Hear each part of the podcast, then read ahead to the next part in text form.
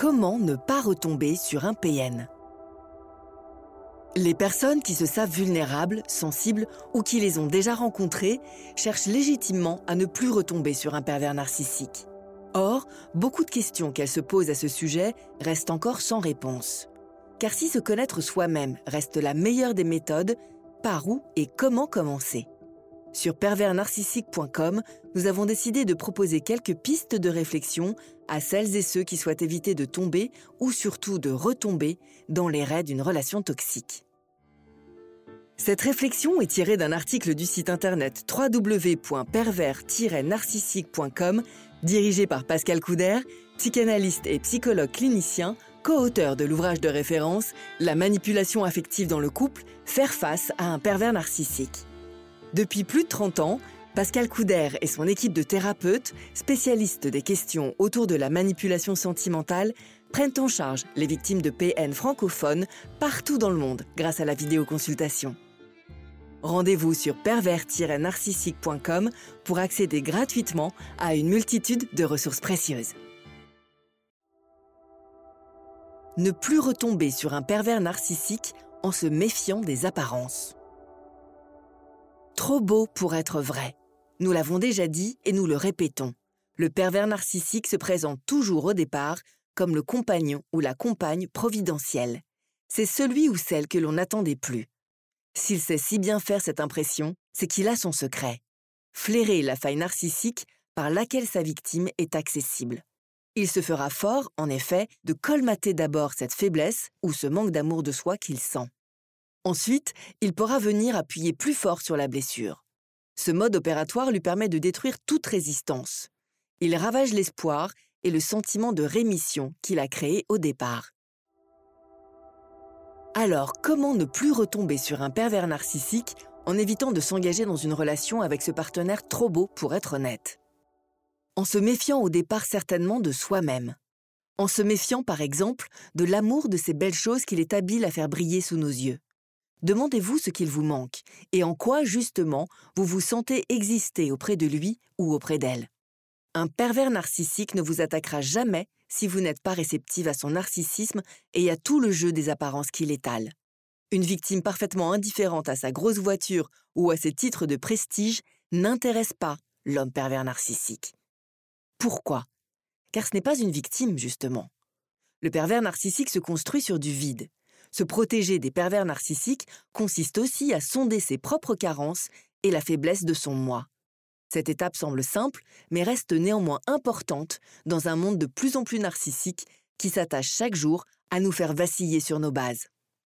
On peut noter à cet égard que les personnes qui retournent à une forme de simplicité et de dépouillement dans leur vie n'intéressent pas les pervers narcissiques. Ils s'en détournent car ils les savent capables de repérer le caractère toxique de leur personnalité.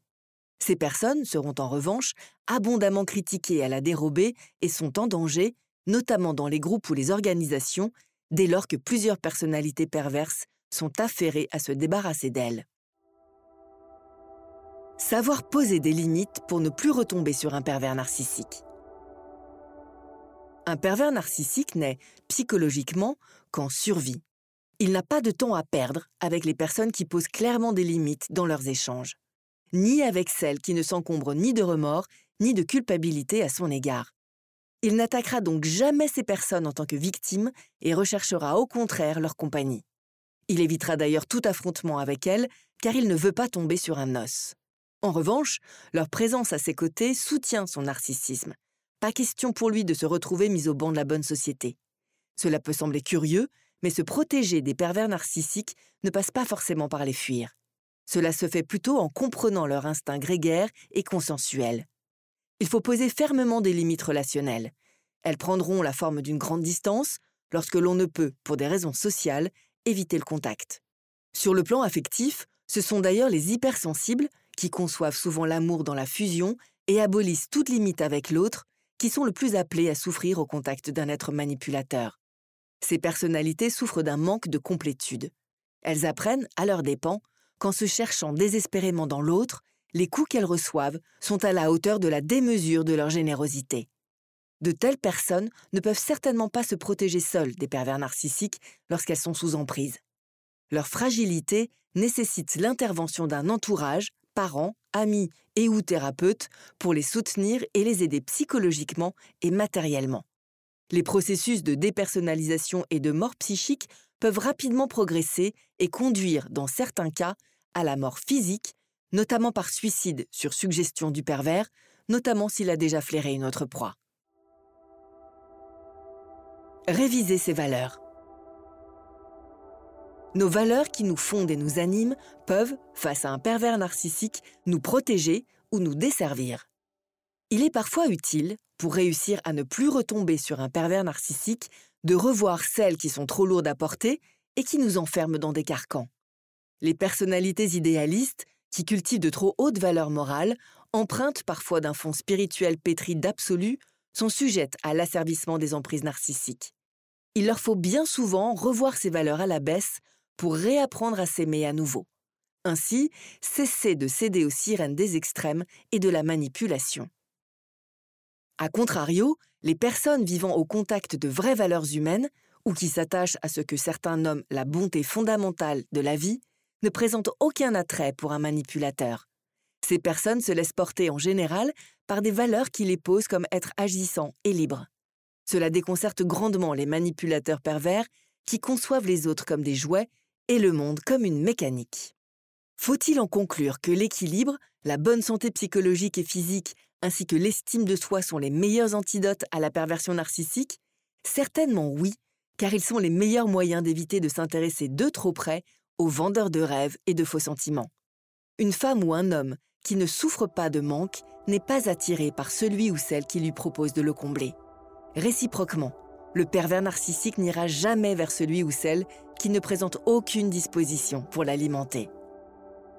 Pascal Couder, psychanalyste et psychologue spécialisé dans les manipulateurs, assiste les victimes qui le souhaitent sur Skype à Paris et à Montpellier. N'hésitez pas à vous faire accompagner par des thérapeutes spécialistes de la question de la perversion narcissique. Rendez-vous sur www.pervers-narcissique.com et trouvez-y de nombreux conseils sur comment gérer la séparation, comment gérer l'après, la reconstruction, et vous pourrez également rentrer en contact avec un membre de l'équipe. Ne restez pas seul. Merci d'avoir écouté ce podcast. Rendez-vous très prochainement pour un nouvel épisode. N'hésitez pas à vous abonner pour ne rien manquer des prochaines publications. À très bientôt.